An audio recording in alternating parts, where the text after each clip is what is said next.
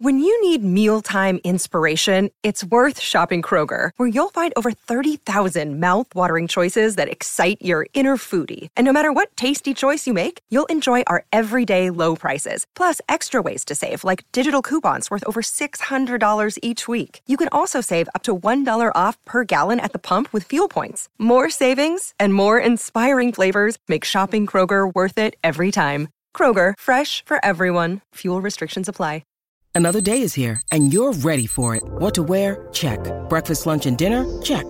Planning for what's next and how to save for it? That's where Bank of America can help. For your financial to-dos, Bank of America has experts ready to help get you closer to your goals. Get started at one of our local financial centers or 24-7 in our mobile banking app. Find a location near you at bankofamerica.com slash talk to us. What would you like the power to do? Mobile banking requires downloading the app and is only available for select devices. Message and data rates may apply. Bank of America and a member FDIC.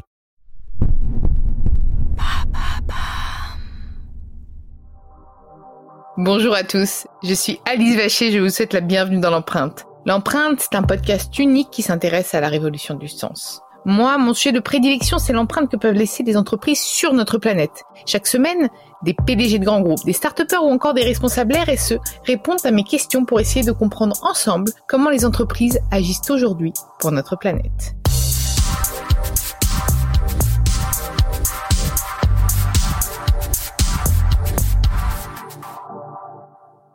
Dans ce nouvel épisode de l'empreinte, j'ai le plaisir d'accueillir Emery Jacquia, le CEO de la CAMIF. Salut Emery, je suis ravie de t'accueillir dans l'empreinte. Bonjour Alice. Bon, on a, on a, on a eu quelques essais, on va vous dire avant, parce qu'on est, on est à distance et euh, c'était un petit peu compliqué la connexion, mais, euh, mais on parlait de télétravail juste avant et, tu m'expliquais euh, du coup bah, la mise en place progressive du télétravail pour la CAMIF. Ouais, enfin, la question que tu me posais, c'est est-ce que, est-ce que le, le, contact humain ne me manquait pas? Oui, aussi, aussi tout ça. La base, c'était d'abord le contact humain, puisqu'on a eu nos échanges avant. Et est-ce que ça te manquait, le contact humain et tout? Et, je disais que, effectivement, paradoxalement, alors que ça fait 12 semaines qu'on voit, qu'on se voit beaucoup moins les uns les autres, euh, que j'avais malgré tout l'impression que le nombre d'interactions avec mon équipe, mais, mais aussi avec mes proches, ma famille, euh, avait jamais été à un niveau aussi important et aussi élevé et que du coup, quelque part, ça renforce presque la proximité qu'on a les uns avec les autres, au point qu'on envisage nous-mêmes euh, à la CAMIF de, on a, on a mobilisé un petit groupe de travail de volontaires là-dessus, de d'installer durablement euh, le télétravail comme, comme le mode de travail principal en fait. Et pour, où est le siège initialement de la CAMIF? Il est à Niort, on est basé à Niort. Euh, alors après, là, dès le dès le confinement, bah, chacun s'est mis en place au télétravail. J'ai d'ailleurs été frappé de la rapidité avec, lesquelles, avec laquelle euh, chacun a adopté tous ces nouveaux outils de visio, etc. Je crois que ça a été assez incroyable. Et, du coup, euh, ouais, à Niort, mais avec des gens qui habitent pour certains à La Rochelle, qui peuvent faire une heure pour venir au bureau et une heure pour repartir. Donc il y a évidemment un attrait très fort de, de, de qualité de, de qualité de vie, de gain de temps et de, aussi de plus de, d'efficacité dans nos, dans, nos, dans nos réunions parce que on, démarrent à l'heure, elles n'ont pas le choix, elles sont obligées de démarrer à l'heure, ce qui n'est pas toujours le cas quand on est sur zone, sur site. C'est vrai. Et puis, euh, et puis il y a forcément, c'est plus structuré, c'est plus préparé, on peut, c'est plus fluide, on arrive à échanger les écrans, à partager les écrans de manière beaucoup plus instantanée que si on était tous dans une même salle et euh, même des, des, ateliers créatifs qu'on a pu mener, euh, puisque j'ai, euh, en, en, plus de ma casquette de, de, de président de la CAMIF, je, je, dirige aussi la communauté des entreprises à mission, qui est une association qu'on a co-créée avec euh, les, les, pionniers de l'entreprise à mission il y a, il y a deux ans maintenant. Et euh, on est en train, on est dans un processus là de, de co-création de notre, notre raison d'être. Et euh, on a fait des ateliers, euh, des ateliers créatifs, euh, objectivement à distance. Qui, je ne croyais pas que ça allait marcher et ça a fonctionné vraiment très bien. Donc je, suis assez impressionné en fait de l'impact plutôt positif en fait de cette période sur voilà, on prend conscience que c'est important d'avoir du lien humain, c'est important d'avoir des échanges fréquents, et, puis après il y aura aussi besoin de, de se voir, de se rencontrer, parce qu'il y a rien ne remplace malgré tout le, la rencontre physique, mais euh, mais probablement on n'ira plus au bureau pour les mêmes raisons. Hum, donc euh, ça nous invite aussi à repenser euh, nos modes de collaboration au bureau en présentiel et donc l'organisation des espaces on est dans un grand open space, même si on a plein d'espaces autour, au pourtour de l'open space pour faire des échanges de manière assez informelle, des canapés, etc. Bah, en fait, si les gens viennent au bureau aujourd'hui, c'est pour se rencontrer, c'est pour travailler ensemble, donc c'est, c'est plus l'open space, quoi. C'est, c'est de nouveaux espaces qu'il faut réinventer. C'est assez passionnant parce qu'on vit une période qui accélère des, probablement des, des mutations qui étaient déjà à l'œuvre avant, ou qui étaient des signaux faibles avant, qui deviennent aujourd'hui une sorte d'évidence. Ou même peut-être qui ralentissent aussi notre façon de, de, procéder et finalement qui, euh, qui privilégient certaines tâches à d'autres et qui, et qui remettent, euh, qui aussi au cœur euh, l'humain et la qualité de l'échange, peut-être moins la quantité, mais la qualité. Je ne sais pas ce que tu en penses et que le contact humain sera peut-être un contact un peu plus privilégié maintenant. Oui, c'est clair. Bah, l'humain est vraiment remis au centre, au centre de tout ça, mais bon, il n'aurait jamais dû être ailleurs qu'au centre, à vrai dire. C'est vrai. Euh, nous, on avait fait une expérience qui était une très belle expérience il y a dix ans, au moment de la reprise de la CAMIF, où euh, pour recréer du lien entre les collaborateurs, entre des anciens de la CAMIF qui connaissaient pas ceux de Matelsom, qui étaient, qui avaient fraîchement débarqué à Niort pour reprendre, pour, pour se lancer dans cette aventure. Euh, eh bien, on a fait une expérience qui était très belle. On a accueilli pendant trois mois dans l'entreprise une artiste en résidence, qui s'appelle Anne-Laure Maison, qui en plus travaille sur la thématique de la maison. Donc, c'était de travailler avec nous. Au cœur du, au cœur du sujet. Ouais, ça, et on lui a donné carte blanche. Donc, elle était installée au milieu de, de, du magasin Cabif où on s'était tous réinstallés et elle produisait tous les jours des œuvres. C'était chouette. Euh, et, et, un jour, une des œuvres, moi, qui m'a beaucoup marqué, c'est que en nous observant travailler, elle, elle, nous voyait travailler sur nos ordinateurs, nous envoyer des emails longueur de journée, euh, alors qu'on était tous à 10-15 mètres les uns des autres. Et, et elle a eu l'idée géniale, dès qu'elle voyait quelqu'un qui faisait l'effort de se lever et d'aller parler à quelqu'un d'autre, euh, de matérialiser ça au sol en scotchant une bande rose pour relier les deux bureaux. Et progressivement, toute l'entreprise s'est tissée au sol de toutes ces bandes roses qui nous ont rappelé, et puis elles sont restées pendant euh, cinq ans au sol de l'entreprise, chaque jour l'importance du lien, du vrai échange, de l'effort, de la relation. Voilà. Et pour moi, c'est un, un sujet euh, central, ça, aujourd'hui, parce que l'entreprise est ce projet collectif au service euh, bah, d'une mission, hein, puisque nous on a engagé l'entreprise à mission. Donc euh, c'est un projet collectif qui doit faire sens. Mais pour engager le collectif, il y a besoin de créer du lien. Et plus l'entreprise crée du lien entre ses collaborateurs, avec euh, ses clients, avec ses fournisseurs, avec son territoire, plus elle est résiliente. Et on le voit aujourd'hui à travers cette crise du Covid. On vit, c'est que les entreprises qui ont le, le lien le plus fort avec leur écosystème sont celles qui s'en sortent le mieux qu'elles peuvent mobiliser euh, des clients, elles peuvent mobiliser des fournisseurs, elles peuvent demander aux uns et aux autres de faire des efforts pour, que le projet puisse traverser cette crise. Et euh, moi, je crois que c'est une valeur immatérielle qui est extrêmement forte et qui est malheureusement aujourd'hui traduite dans aucun bilan financier. Les financiers continuent à regarder juste le résultat financier alors qu'en fait, il y a une valeur et un actif immatériel incroyable, c'est la qualité du lien, que l'entreprise a su tisser avec, ses avec toutes ses parties prenantes. Tu me parlais de la reprise de la Camille, donc j'ai envie de remonter un peu sur ton parcours et sur, euh, euh, bah sur le déroulé de, de, toutes ces étapes parce que ça, me, ça a l'air passionnant. Avant de reprendre la Camif, qu'est-ce que que tu as fait et bah d'ailleurs même tes études si tu veux m'en parler. Est-ce que tu as toujours été un, convaincu de, de, de, de, ces enjeux ou, ou finalement c'est venu avec le temps? Voilà, raconte-moi tout. Non, j'ai fait un chemin qui est un chemin d'entrepreneur. Moi, j'ai démarré, euh, j'ai créé ma, ma, première entreprise Matelsom à 24 ans. On a été les premiers en 95. T'étais jeune ah oui, 24 ans Oh là là ah, bah, ah, oui, donc toi, tu es l'entrepreneur dans l'âme. Hein. J'ai pas d'autre expérience que ma propre entreprise. Et c'est ça qui est chouette d'ailleurs, je pense. C'est une force, c'est une faiblesse au début parce qu'on a très peu d'expérience, on fait beaucoup d'erreurs, mais on apprend très vite. On apprend de ses erreurs, hein, tu sais. Donc. Euh.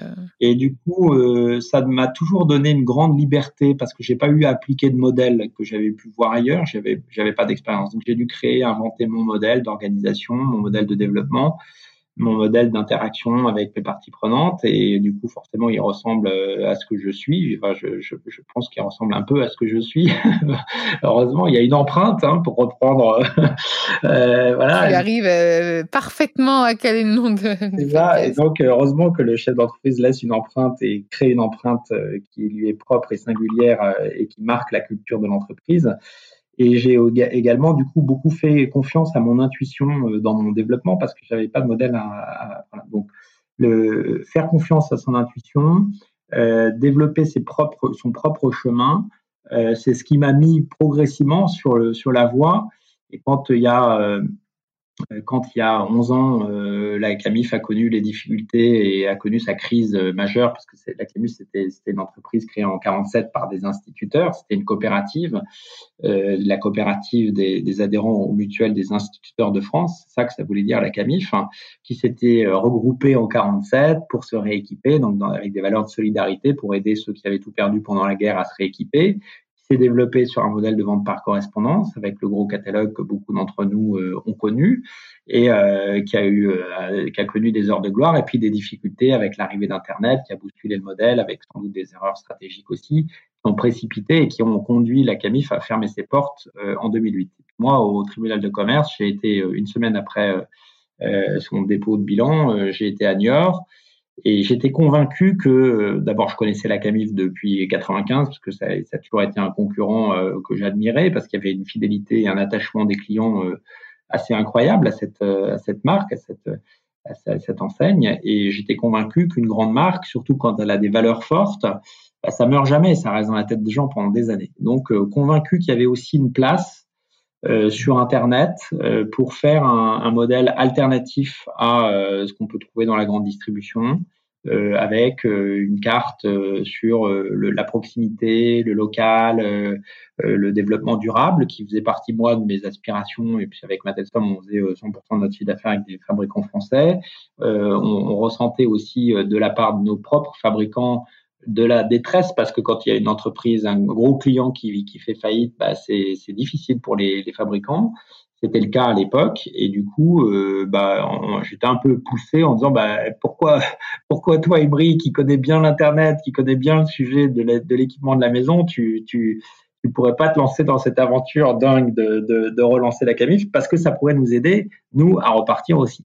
Et en fait, j'ai et pendant les cinq mois, j'ai mis cinq mois euh, dans les discussions avec le tribunal de commerce pour convaincre, pour rassurer, pour euh, j'ai compris tout de suite que la seule façon euh, d'y arriver, de d'arriver à rendre le projet possible, c'était de mettre au cœur du modèle un modèle d'impact positif pour le territoire d'abord à Niort, parce que Niort avait perdu 500, 500 emplois avec la chute de la Camif. Il fallait donc recréer des emplois à Niort. Donc nous, on a euh, fait un bâti un projet où on a installé un centre de relations clients à Niort, on a installé ensuite un centre logistique, on est venu, on a déménagé, moi j'ai déménagé euh, ma famille, euh, mais mais mais aussi mon entreprise euh, jusqu'à Niort.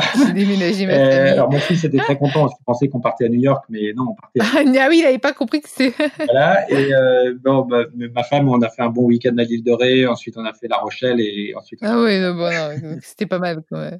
Mais, euh, mais je remercie toujours ma femme parce que c'est quand même grâce à son soutien que, que, que l'entrepreneur que je suis a traversé toutes ces épreuves et toutes ces difficultés. Et, voilà. Ta femme d'ailleurs, est-ce que, c'est pas indiscret, est-ce qu'elle travaille? Qu'est-ce qu'elle fait? Est-ce qu'elle est engagée avec toi? Oui, oui. Euh, bah, depuis, depuis la relance, depuis l'aventure Camif, elle a rejoint euh, l'entreprise et du coup, elle travaille ensemble. Et... là, vous même vous télétravaillez ensemble du coup pendant le Et là, on télétravaille ensemble. On a chacun notre bureau heureusement parce que ce serait compliqué.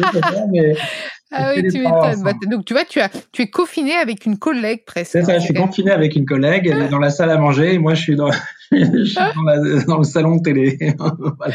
Non, mais donc, c'est génial. Et toi, tu as donc aussi, puisque tu étais quand même, je dirais pas précurseur, mais tu dois voir euh, l'essor euh, des engagements des entreprises euh, ou du, au moins du développement et encore plus ou moins de la dynamique actuelle concernant la RSE des engagements. Donc tu dois voir aussi un essor de la demande, non? Bah, je crois qu'il y, y a, si tu veux, un, une prise de conscience de collective, euh, que ce soit des citoyens euh, qui sont également consommateurs, qui sont également collaborateurs, euh, mais aussi qui sont devenus même consomment acteurs, qui sont acteurs et qui sont qui deviennent acteurs de leur consommation de plus en plus. Et je pense que la, la crise qu'on traverse euh, accélère ce, ce phénomène-là, où on se rend compte qu'on a atteint, qu'on est arrivé au bout d'un modèle, qu'on est arrivé au bout d'un modèle euh, qui a atteint ses limites et qu'il faut impérativement repenser notre notre économie pour qu'elle soit plus locale, qu'elle soit euh, plus euh, plus inclusive, qu'elle soit moins inégalitaire, qu'elle soit euh, plus durable, plus soutenable, moins gourmande en ressources, plus circulaire. Enfin voilà, c'est.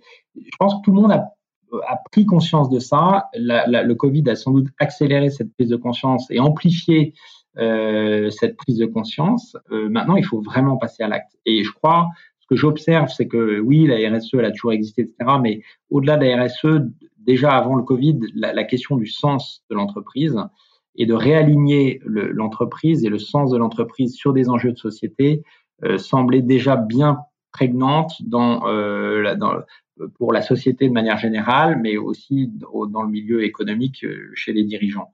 Ils ont compris que euh, demain, le levier de la performance économique, ça sera dans, dans, dans une certaine mesure en quoi l'entreprise est vraiment utile pour la société, à quoi elle contribue au bien commun, sur quels enjeux sociaux, sur quels enjeux environnementaux elle est engagée? Et c'est ce, ces entreprises-là qui seront les plus performantes parce que c'est ces entreprises-là qui attireront le mieux les clients, qui, auront des clients les plus fidèles, euh, qui euh, attireront le mieux les talents, qui auront des collaborateurs les plus fidèles. Et ça, ça se traduit directement dans euh, et voilà de l'innovation, de la performance économique. et donc oui, il y aura, il y a déjà un lien entre performance, enfin impact social et environnemental et performance économique. Et ça va s'accélérer. Et tant mieux. Et c'est une bonne chose. Pourquoi? Bah, parce qu'on fait face, au-delà de cette crise ponctuelle du Covid, euh, à, euh, aux plus gros, aux plus grands enjeux euh, de, de, que l'humanité n'a jamais traversé. C'est un enjeu de survie pour l'humanité même, avec les, les, sujets des dérèglements climatiques, avec le sujet de la biodiversité, avec le sujet des inégalités. Parce que si on continue comme on a travaillé au XXe siècle, on va dans le mur collectivement. Aucune démocratie ne tiendra le choc aucune entreprise n'aura un modèle économique quand on aura 4 degrés de plus sur la planète. Donc, il faut qu'on arrive à engager euh, une transformation. Euh, et là, je pense que le rôle de l'entrepreneur, des entrepreneurs, il est, il est fondamental. Aujourd'hui, on a besoin d'entrepreneurs, on a besoin de chefs d'entreprise qui, sont, qui soient courageux et qui prennent des décisions de, d'engager en profondeur la transformation de leur propre modèle d'entreprise. C'est ce qu'on voit à travers la communauté des entreprises à mission, qui est donc cette association qu'on a créée il y a deux ans parce que bon, parce qu'on sent bien ce mouvement-là qui est en train de naître et qu'on a aujourd'hui en France un cadre, un cadre juridique avec la loi Pacte qui a sorti donc euh, le, le, statut euh, de la société à mission, enfin la qualité de société à mission, donc qui s'est doté d'une raison d'être, qui a traduit cette raison d'être en engagement, qui évalue son sa performance au regard de ses engagements, qui fait évoluer la gouvernance aussi pour intégrer les parties prenantes euh, dans la gouvernance avec les comités de mission voilà. Et ça, ce cadre-là, il est très structurant pour des entrepreneurs ou des dirigeants qui ont envie de, de, transformer en profondeur leur modèle. Et il y a une attente qui est très forte. Et moi, je crois que l'entreprise est le plus puissant levier de transformation de la société qu'on ait à disposition. Euh, il y a une étude, moi, qui me marque beaucoup, c'est celle de, de Carbone 4, j'ai eu l'occasion d'échanger avec euh, Jean-Marc euh, Jancovici sur ce sujet-là. Et, quand on voit que euh, si tous les tous les Français, à titre individuel, arrêtaient, faisaient les meilleurs éco-gestes possibles, c'est-à-dire on arrête de prendre l'avion comme on le fait en ce moment, on, on, mange beaucoup moins de viande, on se déplace plus ou beaucoup moins comme on le fait en ce moment.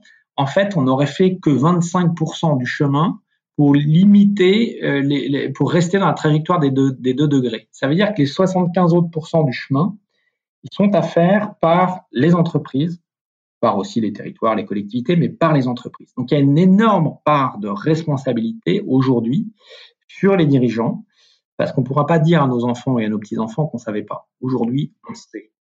Et on sait que le meilleur levier de, de transformation qu'on ait à disposition, c'est l'entreprise. Donc, il faut, il faut engager en profondeur cette transformation de l'entreprise.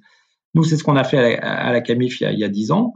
Hein, on, a, on, a, mis ce modèle d'impact au cœur du, du, modèle de la CAMIF en privilégiant une offre de produits euh, dans l'équipement de la maison, hein, dans notre secteur, mais une offre de produits de qualité qui sont durables, euh, avec des fabricants locaux. On fait 73% de notre chiffre d'affaires avec euh, une centaine de fabricants euh, français.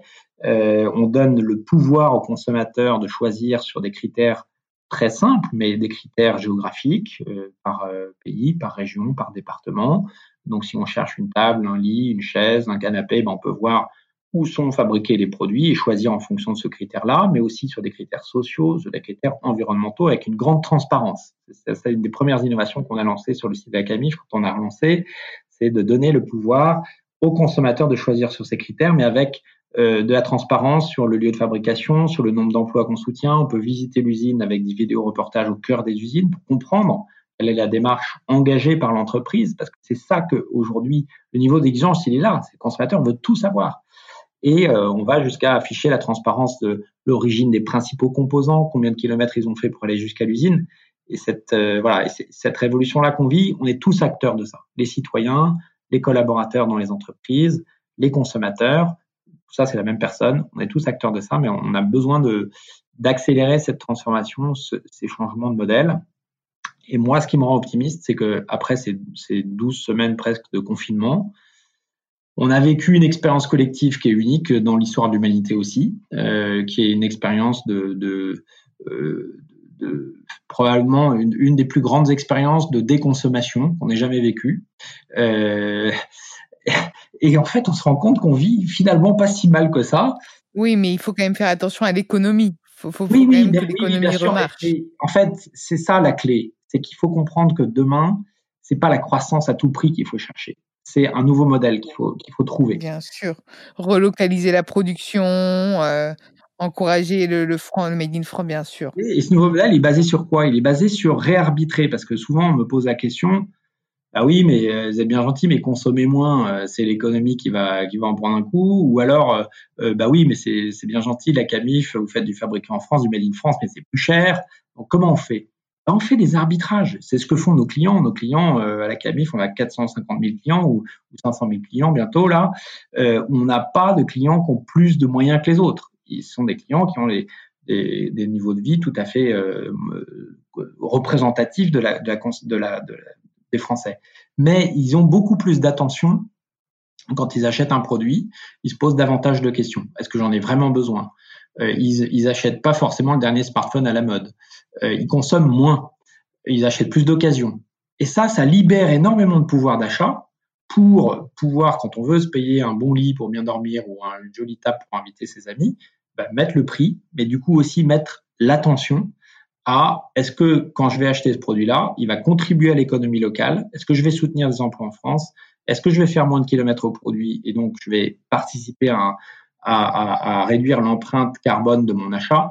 C'est ces questions-là qu'il faut qu'on pose. Et donc, il y a un réarbitrage, il y a une, une réallocation de nos budgets à titre personnel, parce qu'on est tous acteurs de ça, euh, bah de, de, pour changer l'économie.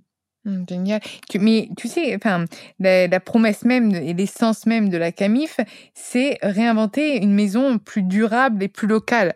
Or, on a été confinés. Donc, est-ce que c'est aussi une, question. Toi, tu as vu euh, ce besoin euh, du français et même, enfin, maintenant c'est même international, hein, euh, de, de, réaménager son, son bien-être intérieur? C'est drôle que tu me poses cette question parce que notre signature, c'est changeons le monde de l'intérieur. C'est fou. Ouais, tu vois. Elle n'a jamais été aussi vrai. Et c'est quand on, quand on s'y retrouvait tous confinés, on dit, ben, c'est, en fait, c'est ce qu'on est en train de faire. Mais c'est, ça. Ouais, c'est ça.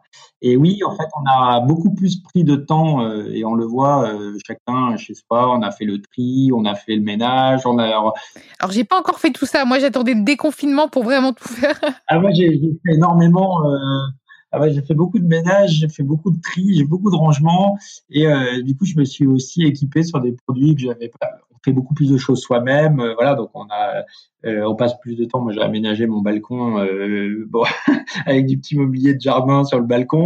voilà, et, du coup j'ai réinvesti de l'espace à l'intérieur. Ouais. La façon dont j'ai réinvesti, c'est que j'ai moins de choses, mais des, des, des moins d'objets, moins, moins mais euh, c'est mieux. c'est mieux parce que les choses que j'ai sont, ouais, je me sens mieux et les choses que j'ai euh, chez moi, euh, je les ai choisies. Et je suis content et fier d'avoir choisi ces produits-là plutôt que des produits qu'on fait trois fois le tour de la planète avant d'arriver chez moi. Donc, il y, a un, y a un enjeu de d'attention qu'on a retrouvé euh, à l'intérieur de, de, de, de, nos, de nos habitations. Euh, et oui, euh, en repensant la façon dont on, dont on équipe ou dont on habite, dont on vit à l'intérieur de nos, logements, de nos maisons, de, nos appartements, on peut changer le monde. C'est ça qui est chouette. Bah, surtout qu'on dit souvent que son intérieur, c'est le reflet de son âme. Euh, et, que parfois, quand on a des grosses remises en question, il faut un petit peu tout revoir chez soi. Je fais, je fais, là, je fais la minute psy, mais, mais c'est vrai que j'en ai entendu parler plusieurs fois. Et, euh, et peut-être que, bah, est-ce que d'ailleurs tu as pu déjà le constater, une demande accrue comme ça en produits euh, plus responsables euh, euh, plutôt que d'aller chercher juste chez sans, citer la grosse concurrence, mais du Ikea sans âme euh, pour se meubler. Je sais pas. Est-ce que toi, tu as vu un, essor de la demande? Ben, Ça, c'est clair que depuis, euh, bon, en dehors des, deux premières semaines du confinement où, euh, tout le monde était un peu en mode panique et, organisation. Mais une fois passé ce, ces deux premières semaines, on a nous une croissance très soutenue, hein, une croissance à trois chiffres sur les produits locaux, sur les produits durables et globalement donc sur toute l'activité Camiche parce que c'est ça, ça notre cœur de modèle.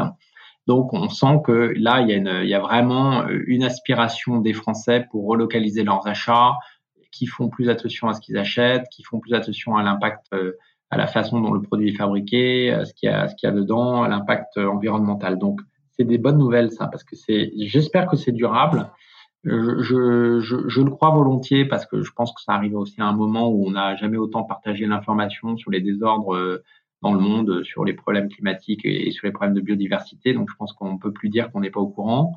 Euh, et donc, euh, oui, je, je, je ressens qu'il y a une croissance assez forte sur ce. Une croissance positive. Donc la, la, clé, de toute façon, elle est là. Hein, c'est consommer plus responsable et produire plus local et plus responsable. C'est ça la clé. Bien sûr, ce sera qu'un cercle vertueux. Et euh, quels sont tes prochains euh, challenges, toi, du coup euh, euh, bah, soit à titre personnel, soit à titre professionnel, soit les deux, même, tu peux tout me dire. Mmh. Bah, notre challenge là, c'est de gérer la croissance parce qu'elle est très forte, donc euh, dans de bonnes conditions opérationnelles. Et là, le challenge, ça va être pour euh, dans les prochains mois accompagner aussi nos fabricants dans cette période difficile qui est la, la, relance, la réouverture des usines, qui est pas simple. Donc on a on a bâti un plan de solidarité et de relance pour les fabricants français. Euh, avec euh, cette mesure pour les accompagner. Alors c'est des mesures simples, hein, mais de quoi ont besoin nos fabricants aujourd'hui? Ils ont besoin de commandes. Euh, et donc ça, il faut qu'on tous euh, on contribue à faire plus attention à ce qu'on achète et acheter plus français. se meubler ou acheter français, ça c'est une bonne chose déjà. et ils ont besoin d'être bien payés. Et donc on a par exemple avancé de, de toutes nos échéances fournisseurs, on avance de, de 10 jours nos, le paiement à nos fabricants français. On a aussi envoyé des bons d'achat à tous les, tous les salariés, les ouvriers euh, des fabricants français avec qui on travaille, parce que bah, on se dit qu'il faut aussi euh, euh, reconnaître. C'est, je pense, une des choses clés qui moi m'a ressorti pendant cette crise, c'est qu'on on a vu que la société elle fonctionnait aussi parce qu'il y avait des, des gens qui faisaient que ça fonctionne. Donc les chevilles ouvrières du Made in France, les caissières, les manutentionnaires, les logisticiens, les ouvriers et ils sont clés pour notre pour, pour faire fonctionner notre économie. Donc, il faut aussi savoir reconnaître ça. Donc, on a, on euh, envoyé un bon d'achat de 50 euros à tous nos tous les salariés euh, des, des, des, fabricants français avec qui on travaille. Ça représente 6000 personnes. Et euh, l'idée, c'est de leur permettre à eux aussi de, de, de, se payer du Made in France, parce qu'on sait aussi que c'est parfois plus cher d'acheter de la qualité et d'acheter des produits fabriqués français. Euh, ça serait quand même un comble que les fabricants, les, les, les gens qui sont dans les usines aujourd'hui en France ne soient pas capables de se payer eux-mêmes du Made in France. Donc euh, voilà, il y a un enjeu là-dessus. Euh, ça rejoint aussi un sujet que, on, on, sur lequel on fait un plaidoyer depuis euh, quatre ans sur euh, la TVA responsable parce qu'on pense qu'il faudrait qu'il y ait une incitation fiscale à acheter les produits éco-responsables et que c'est juste pas normal de taxer de la même manière un produit qui vient de l'autre bout de la planète, qui respecte aucune norme ni sociale ah, ni Je te rejoins tellement là-dessus. Bah ouais, ah là là. à un moment donné, il faut qu'on bouge et l'État, sa responsabilité, c'est ça aussi, c'est d'activer les leviers de la fiscalité, de la réglementation, mais on peut pas mettre sur un même euh, pied. Euh, enfin, on, on, doit avoir de l'équité dans le traitement et on peut pas mettre euh, le fabricant français en concurrence frontale avec le fabricant pakistanais qui respecte pas nos normes sociales ni environnementales et qui arrive sans aucun droit de douane en Europe. C'est pas normal. Voilà. Et, et en plus, la, la, bah, voilà, donc il y a, y, a, y a ce sujet-là. Et puis, on est en train de réfléchir à la mise en place d'un fonds, d'un fonds de relance euh, économie circulaire dans notre euh, filière, euh, qui serait, euh, qui serait capable d'accompagner tous les fabricants qui ont un projet pour euh, transformer, pour pour transformer, relocaliser, transformer leur, leur ligne de production pour qu'elle soit plus vertueuse, plus locale, plus durable, et également développer des projets d'économie circulaire pour pour qu'on produise en utilisant moins de ressources, qu'on pense davantage à la fin de vie et qu'on revoie les collections produits. C'est ce qu'on c'est le gros challenge de Camif euh, dans les prochaines années. Là, on a lancé un projet il y a trois ans qui s'appelle Camif Édition, euh, qui, est, euh, qui a été co-créé avec des fabricants français, des experts d'économie circulaire, des designers, aussi des consommateurs. Là, on, va être à notre troisième série, troisième édition là cette année. et, l'enjeu, c'est de développer ça parce que c'est un facteur d'accélération de la transformation de notre propre filière. Voilà. Et c'est un, un, enjeu c'est chouette parce que c'est un, un projet qui euh, mobilise en interne. en gros, on est en train de changer de métier, on est en train de passer de distributeur à éditeur, où on prend en main la conception même des produits pour qu'ils soient plus vertueux. On accélère cette transformation vers l'économie circulaire, qui est un de nos engagements euh, au regard de notre mission. Et puis, euh, c'est un, enjeu de création de valeur sociale et environnementale, parce qu'on crée des emplois en France, parce que ça permet aussi d'avoir de, un mode de production plus vertueux et une valeur économique, parce que tout ça, c'est le, le cœur de, l'entreprise à mission d'ailleurs. Hein. C'est, que cette valeur, euh, c'est par la valeur sociale et environnementale qu'on crée une valeur économique. La valeur économique qu'on crée là avec Cabif Edition, c'est que c'est des produits euh, qu'on retrouvera pas chez Amazon. Quoi. Mmh. Mmh. Non, mais c'est vraiment, c'est passionnant et, c'est génial et je trouve que c'est très encourageant comme discours. puisque finalement, tu me dis que tu es en hyper croissance, mais j'adore. Il faudrait vraiment que ça ne tombe pas dans l'oreille d'un sourd quand oui, le business positif et, euh, et, engagé fonctionne. Il ne faut pas juste être un gros pollueur ou importer tout ce que l'on fait pour marcher, bien au contraire. Euh, et j'espère que justement, et en plus tu es un entrepreneur né, euh, que ça va motiver des fibres entrepreneuriales et euh, ou même, hein, vous n'êtes pas obligé d'avoir 24 ans pour vous lancer, vous pouvez mettre plus âgé, plus jeune peut-être même. Alors là, par contre, euh, euh c'est audacieux, mais, mais, mais oui, plus jeune aussi, vous pouvez. Hein. mais encourager voilà, euh, de nouveaux modèles comme celui de la Camif euh, que tu as repris, euh, Emery. Et, je te remercie en fait d'être venu dans l'empreinte, d'avoir pris le temps de, me raconter tout ça, parce que c'est très très inspirant. Merci Alice. Et merci à vous d'avoir écouté l'empreinte. Vous pouvez retrouver tous les épisodes sur Deezer, Spotify, Podinstall, Bababam, toutes les applications de podcast. N'hésitez pas à liker, partagez ou commentez le podcast. Et puis mettez-nous, si vous le pouvez, 5 étoiles sur Apple. Ça nous, ferait gagner en visibilité.